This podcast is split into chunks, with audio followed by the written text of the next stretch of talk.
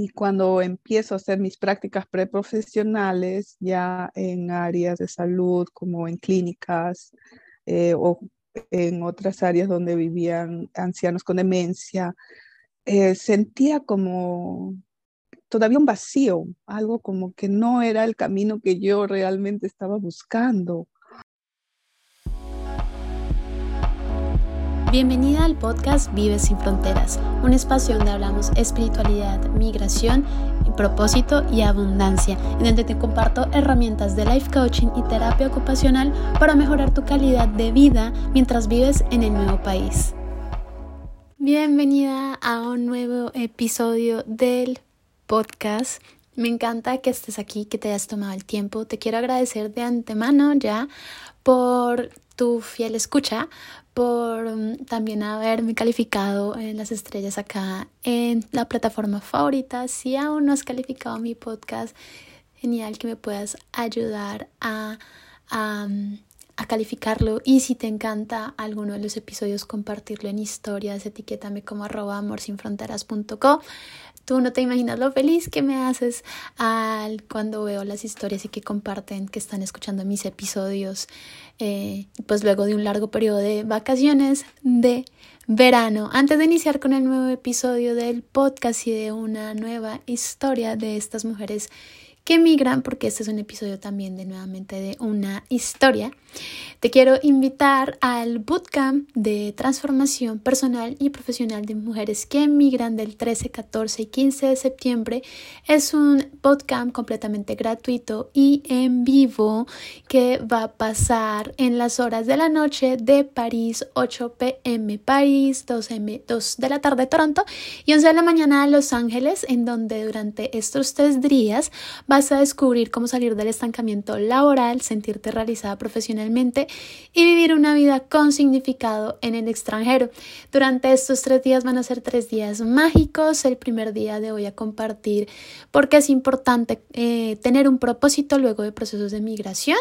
Eh, vamos a hacer también en vivo junto con Priscila Aguilén, que ella también es life coach espiritual. Te vamos a compartir cuáles son las tres claves para encontrar una ocupación hecha y alineada para ti. El segundo día te vamos a compartir cuáles son las fronteras que te separan de esa ocupación ideal. También el segundo día vamos a hacer un networking en vivo, vamos a dividirlas por países y para que ustedes mismas se conozcan eh, y pues why not porque no generen justamente amistades y relaciones entre ustedes. Y el último día pues conocerán y les compartiré el pasaporte para al fin encontrar la ocupación hecha a tu medida que te hará como ese punto G de bienestar en el extranjero. Y Oficialmente también se hará la, la, apertura de las inscripciones de la nueva generación de mi mentoring diosa. Ah, entonces, te voy a dejar en las notas del podcast para que te inscribas completamente gratuito al bootcamp. Una vez te inscribas, vas a ser redirigida a una, a una página para que confirmes tu correo y una vez confirmes tendrás acceso a la comunidad de Facebook. Eh, y pues nada, eso, eso es todo. Yo quiero verte, quiero verte en vivo, quiero verlas en vivo, quiero sentir esta sororidad femenina en vivo, en donde hablaremos en de espiritualidad, propósito, migración, abundancia, cambio de paradigmas laborales después de la pandemia, el juego de las mujeres de la migración, que justamente que migran. Pues sí, eh, con eso te quiero iniciar, dejarte la invitación, estás cordialmente invitada y te voy a dejar entonces ahora, vamos a iniciar con el podcast de Olga. Olguita, mi querida Olguita Elizabeth. Olga, ella es de Perú, actualmente vive en Holanda, en los Países Bajos, y esta mujer es una viajera que ha vivido en Estados Unidos, en Alemania y ahora vive en Holanda. Y de esta mujer viajera justamente nos cuenta toda la historia, nos comparte su historia de cómo cuando recién llegó a Holanda, cómo sentía este sentimiento, pues era una nueva mamá, un nuevo idioma, una nueva pareja, todo absolutamente nuevo y pues también una nueva profesión. Eh, porque esta mujer estudió eh, un máster de, turismo y pues llegó a este nuevo país y pues eh, si no, va, no vives en Holanda, pero resulta que en Holanda eh, sucede que eh, tienen que pasar, si hiciste por, emigraste por amor, tienen que pasar como un examen de integración, es algo muy similar que también pasa en Francia, que es como tienen un compromiso con el gobierno de haberse integrado y haber desarrollado el idioma, eh, tienen que firmar un contrato, etcétera, donde pues se comprometen a, su integración tanto eh, pues profesional a, de eh, en este nuevo país. Y pues Olguita al haber justamente pues como recibido esto pues eh, tú, se sintió con mucha presión, etcétera Y pues además luego era una recién mamá. Entonces nos cuenta toda esta historia de cómo es volver al mercado laboral luego de maternar, pero también con esta intención de querer justamente encontrar una ocupación que está mucho más alineada a ella. Y pues como después de esto inició y se dio, dio a luz su proyecto Aprendiendo Español Juntos, que es un proyecto donde incentiva a las mamás a no perder la lengua materna, no perder justamente la enseñanza de la lengua materna a sus hijos y un espacio donde de juego entre hijos y madres. Sin más, las dejo con la entrevista. Espero disfruten y se expandan de toda la experiencia de vida de Olguita. Eh, porque si tal vez te sientas identificada, te estás diciendo en este momento que, que va a ser muy difícil volver a tu mercado, al mercado laboral luego de maternar, etcétera, pues eh, Olguita es la fiel muestra de que no es así. Olguita, muchísimas gracias. Bienvenida a el podcast de Vive sin Fronteras. ¿Cómo se siente ahora a estar al otro lado? Muchas gracias, Eliana, por la invitación. Eh, realmente me siento agradecida, eh, contenta, motivada y expectante. Gracias. ya que, eh, Olguita, ahorita que estábamos hablando antes de iniciar la grabación del podcast, ah, bueno, Olga estuvo conmigo justamente eh, en Diosa, en todo el programa de Diosa en nuestros tres meses, y me acabo de, enterar de algo y, que, y que de hecho viene muy al tema de justamente en lo que se dedica y lo que ahora se convirtió en la pasión de Olguita. Olguita, entonces tú cuéntanos un poco quién eres, dónde te encuentras en este momento y de dónde vienes. Bueno, sí, em, soy Olga Elizabeth, vivo en Países Bajos, Holanda, eh, seis años y medio con mi pareja holandés y juntos tenemos un hijo de cinco años. Em, pues lo tuve a mi hijo, em, nació antes que cumpla 42 años. Así es que para mí fue un proceso de, de completamente boom, de los que antes de mis 40 no quería ser madre, me gustaba mucho mi libertad, me gustaba el, el, sentimiento de sentirme eh, libre y, y, pues desear de mm, que nadie me esté controlando y pasar un momento donde ya con mi hijo es otra cosa, realmente que sí. Pero estoy contenta y aprendiendo mucho se aprende mucho el, ser madre, es otra etapa. ¿Tú tuviste a tu, a tu hijo justamente en el extranjero? Sí, mi hijo nació aquí, en Holanda, y yo soy la única que hablo español con él. No tengo familia alrededor muy mío, pero sí de mi esposo. Entonces, mi hijo, la única influencia de español en estos momentos es a través de mí. Ok. Olguita, ¿cómo fue ese proceso de justamente de maternar y vivir la maternidad en el extranjero? Eh, personalmente fue un poco complicado porque eh, mi caso fue excepcional, o sea, al cuarto mes de conocer a mi pareja quedé embarazada y fue muy rápido, sí, pero los dos deseábamos ser padres, los dos no teníamos hijos y entonces, em, me llegó una carta del gobierno que a los tres años tengo que pasar un examen de integración para tener mi residencia. Entonces, estando embarazada y dando después dos años de, de lactar a mi hijo, sentía como un poco de presión, presión porque tenía que pasar el examen, tenía que saber el holandés a eh, nivel A2 y que em, mis sentimientos estaban como quería gozar a mi hijo y sentirme relajada y por otra parte, ay, que tenía que escuchar el holandés, leer. Entonces eh, fue un proceso un poquito estresante, con presión. De ahí vino otro proceso, el proceso de, de, que vivíamos en un departamento que era para parejas solteras, sin hijos o ¿no? con familias sin hijos. Entonces nos dimos cuenta que no, ahí, ahí no podíamos criar un hijo. Entonces el de vender eh, cada uno su departamento, porque yo también tenía un departamento, y después eh, el de reubicarnos. Entonces eso también fue una, un poco de que ya tenemos que hacer esto, es necesario. Y después el de integrarme más a la sociedad en cuanto a reinventarme profesionalmente, porque mm. estudié turismo en, mi país y tengo un máster en turismo que lo hice antes de venir a Holanda, estuve también un año en Alemania, en Bremen. Hice un máster ahí porque mi idea era irme a Perú a trabajar de profesora y, en turismo, ¿no? En alguna universidad, así. pero antes también de, de Alemania había vivido siete años en Estados Unidos. Wow, esta mujer ha viajado y vivido en muchos lugares. bueno, soy inmigrante de ya Estados Unidos, Alemania no mucho tiempo y, y, ahora acá, pero la verdad sí me chocó esta, esta cultura y el de crear una familia ya siendo de manera responsable, estable.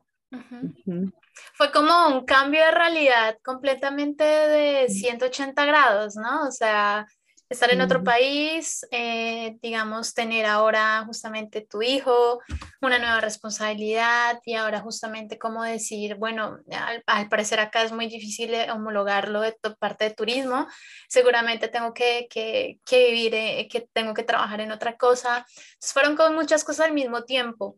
¿Cómo, ¿Cómo viviste emocionalmente el proceso de darte cuenta que efectivamente, digamos, la parte de turismo o lo que, lo que tú hayas estudiado, no necesitaba tiempo para que lo pudieras ejercer. ¿Cómo lo viviste? Como había estado viviendo el proceso de ser madre, cuidar a mi hijo, habían pasado unos años y mm, al de volver a reactivarme a buscando empleo, me di cuenta que había muchas cosas que habían cambiado y que tenía que hacer un update de, conocimientos y decía, no, no estoy lista para esto, todavía me falta estos, esto lo que piden, estos requisitos. Y como que me, me dio una, una limitación, me sentí limitada. Y entonces ahí fue que encontré eh, un programa que estaba aquí el gobierno y incentivando para que estudiemos, aprendamos para trabajar en el área de salud. De salud. Sí. Entonces ahí dije, bueno, si me van a capacitar y puedo trabajar en el área de salud, está bien, acepto, lo, lo, voy a hacer. Y eso empezó en agosto del año pasado y cuando empiezo a hacer mis prácticas preprofesionales ya en áreas de salud como en clínicas eh, o en otras áreas donde vivían ancianos con demencia, eh, sentía como todavía un vacío, algo como que no era el camino que yo realmente estaba buscando.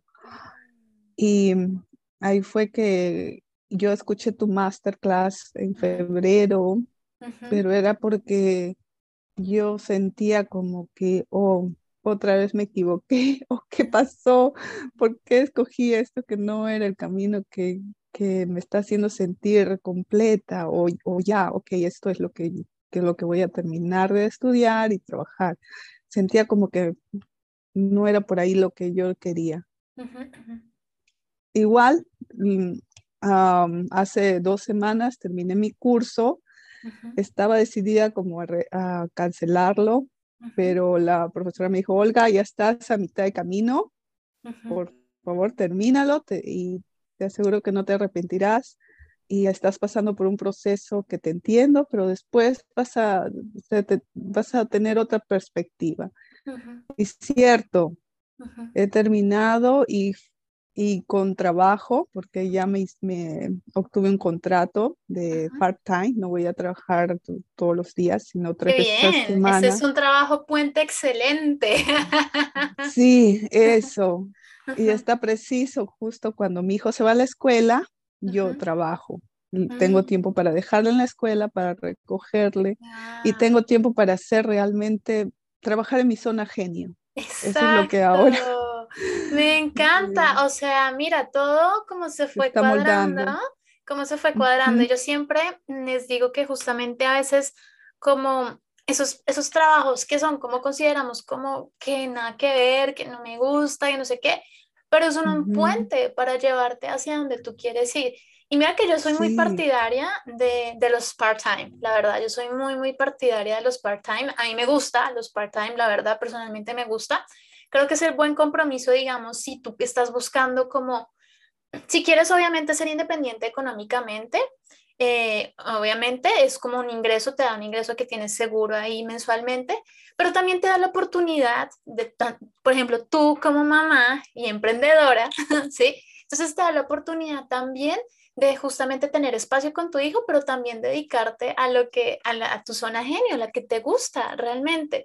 Y entonces te genera como esa parte holística, ¿no? Entonces, como que tienes las, las sientes que no le puedes, no le tienes que tener tanta presión a tu proyecto, sino te tienes ahí la estabilidad, ahí tienes tu independencia económica, también puede ser tu ocupación de mamá, pero también tienes tu ocupación de emprendedora. Entonces, por eso, digamos, soy muy partidaria ah, de, de, los part-time. La verdad es, es una buena manera y, y, pues, ¿por qué no? Pues aprovechar justamente esas oportunidades que dan los países, uh, diferentes países para, pues, para hacerlos, ¿no? Entonces, ahora, así en esta situación, Olguita, porque pues Olguita hasta ahorita, ella terminó en, en, en mayo, ¿no? Terminamos en, en abril, terminamos Diosa, mírate ya dónde estás, o sea, ya tienes justamente un trabajo part-time, o sea, tienes estabilidad económica, ya me imagino que te sientes un poco más integrada por el hecho de justamente integrarte en un trabajo, ¿no? Tienes la posibilidad también de estar con un hijo, que tu hijo, que no te sientes culpable. Y también tienes la oportunidad de desarrollar poco a poco justamente tu proyecto Cuéntanos más de ese, porque es que a mí me encanta verla esta mujer. O sea, ustedes no se imaginan, antes me mandó el flyer, todo como ha trabajado con la municipalidad. Yo estoy súper orgullosa, como coach estoy muy orgullosa de, de Olguita. Cuéntanos de tu proyecto. Pues este proyecto nació eh, por la necesidad que yo sentía. Eh, yo sentía una necesidad que, yo sentía como que le estaba uh, un poco abandonando a mi hijo por las presiones de las clases, presión de la sociedad de, que tener que pasar exámenes, presión por, por tener diplomas, sin diploma no, no puedes trabajar en lugares donde pues, puedan pagarte un poco mejor. Entonces, em, de paso, eh, tengo este, para mí es un reto el que mi hijo hable español conmigo. Mm. Yo le hablo español y muchas veces él me contesta en, en holandés. Entonces yo estuve preguntando a otras mamás, amigas, y algunas me decían, eh, también tengo este mismo problema. Le hablo a mi hijo en, en español, me contesta en holandés. Algunas no, porque han tenido la oportunidad de ir a sus países cada año y sus hijos practicaban ahí. Y otra mamá, por ejemplo, me dijo, mi hijo me dijo, mamá, no me hables más español porque yo he nacido aquí y es, quiero que me hables en holandés. Y a ella le respetó su decisión. Eh, mm. bueno, y aparte quería yo em, encontrar como actividades, crear algo eh, con mi hijo para que nos integráramos más, que nos conectemos más entre madre e hijo. Y bueno, ahí fue cuando te conocí y dije, pero si también eh, lo, lo, hago junto con otras mamás, y con sus niños, pero que sean de hispanohablantes para que nuestros niños, entre ellos, también escuchen el español, entre ellos hablen el español y, nos, y también nos vean a nosotros como mamás juntas haciendo juegos también junto con ellos. Y bueno, el primer paso que, hice contigo es eh, querer hacer workshops donde intervenga eh, juegos creativos entre mamá e hijo. Pero después cambió un poco por el español, ya que al hacer las encuestas, las mamás querían participar porque sus hijos iban a practicar el español y mm. también porque había otras mamás. Entonces ahí fue. Y ahí es justamente donde quiero, quiero que justamente se den cuenta de cómo, cómo tenemos, y Olita también lo hizo, se fue flexibilizando y adaptándose según las necesidades y escuchando y estando con ellas, haciendo los workshops. Al inicio, Olguita no tenía como muy claro, tú no tenías muy claro exactamente como que me lanzo al agua y vamos a ver qué pasa. Te lanzaste al agua, fuiste de las primeras que se lanzó al agua y justamente a partir de trabajar en de la mano con las mamás, hacer estos workshops, te dio mucho feedback y eso te ayudó justamente a, centralizar mucho más tu idea, ¿no? Entonces, ya ahí es justamente en esa parte es donde pasamos por estas etapas que yo les explico a ustedes de toda la parte de cómo se llama como creación de, procesos o de creación de productos o de soluciones centrados en el usuario. En realidad son ellos los que, los que te dan esas respuestas y lo que ellos necesitan realmente. Y en este caso fueron las mamás que te dieron justamente, no, en realidad mi problema es, es este, o sea, yo me vengo, vengo acá a cruzar con mis hijos por esta dificultad. Y ahí es donde tú desarrollaste tu capacidad, como eres tan empática y te gusta escuchar, eso fue tu valor justamente que también te ayudó como a decir, ah, pues mira, por acá está. Sí, así es. Y también em, en Ámsterdam hay una escuela hispana que solamente abren los sábados y una mamá me dijo que tenía tres años esperando a su hijo ser aceptado. Yo también le escribí a mi hijo un año, este año no puede ser aceptado. Entonces dije, esto es una necesidad que mm. tenemos las mamás de que eh, nuestros hijos sigan valorando el, idioma, nuestro idioma materno. Y bueno, en, mi proyecto se llama Aprendiendo Español Juntos. Y primero lo que hago es em, incentivar a las madres a no perder su identidad, no perder su lengua materna y que eh, traten de que su hijo lo valore esa lengua porque realmente tiene muchos beneficios a lo largo de su vida. Ese niño de grande va, o desde que empieza a hablar va a poder comunicarse con la familia, va a poder viajar a lugares donde hablan español, mentalmente también es saludable, ayuda hasta para, eh, reduce los eh, síntomas de, de cuando te olvidas, cuando tienes problemas con la memoria, em, de, demencia, reduce mm. la demencia y tiene muchos eh, beneficios a lo largo de, la vida, de, ¿no? de ser bilingüe. Entonces, así es. Entonces, em, esto es el proyecto de la valoración y estimulación del idioma español para niños de 3 a 12 años y mm. necesitamos ser, crear una comunidad de mamás donde los niños que también hablan español sean los que promueven y ayuden a los niños que no quieren hablar, así como mi hijo. Mm. Entonces eh, nos juntamos. en, en, este caso estoy haciendo un, un proceso de que la gemente participe para que nos dé un lugar, ya que em, más o menos son 20 mamás que están interesadas. Wow. No puede ser en una casa, ¿no? Wow, me encanta. de ahí se trata, es escuchar, es que la persona te diga cuál es el problema realmente y tú lo hiciste perfecto.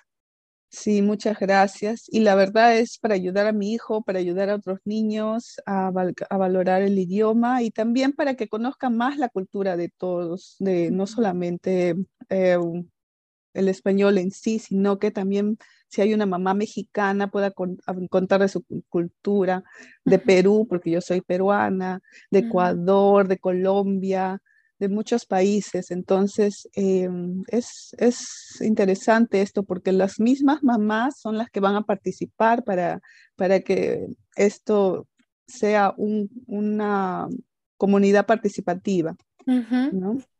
Por ejemplo, un turno de mamás. Digamos, como cuál es tu visión así a, a largo plazo? ¿Qué es lo que más anhelarías que pasara? ¿Cómo se llama el proyecto? Eh, aprendiendo español juntos. Aprendiendo español juntos.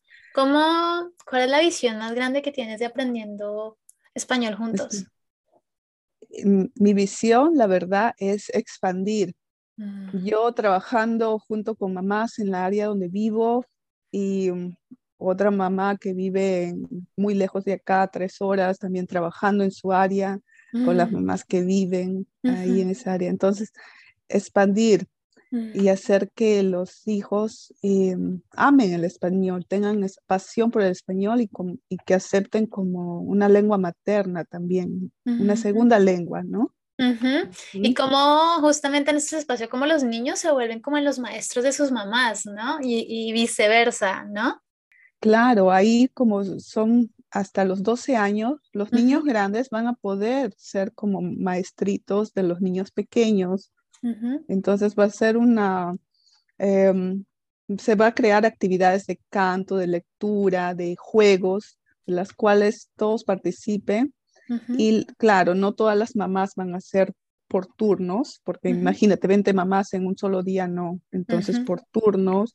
Y sí vamos a tener una metodología, porque también tenemos que saber qué material estamos enseñando a los niños, no puede ser cualquiera. Entonces, eh, en eso estamos también eh, haciendo un estudio de qué libros vamos a usar. Y, y está muy interesante, todavía tenemos trabajo para hacer, pero em, es un proyecto muy bonito. Y lo que me gusta es que no te has quedado sola, has acudido y has pedido ayuda, ¿no? Has pedido ayuda, has pedido consejo y lo hablas, porque digamos si yo tuviera una idea, un proyecto y no lo comunico, no lo digo, pues obviamente en ese momento no le estoy diciendo al universo que tanto lo quiero, ¿sí? Entonces probablemente me estoy cerrando las puertas a las posibilidades de que de pronto me encuentre y me cruce con una persona, con un licenciado, yo que sé, que me pueda decir, mira, acá yo conozco tal sitio que te puede ayudar.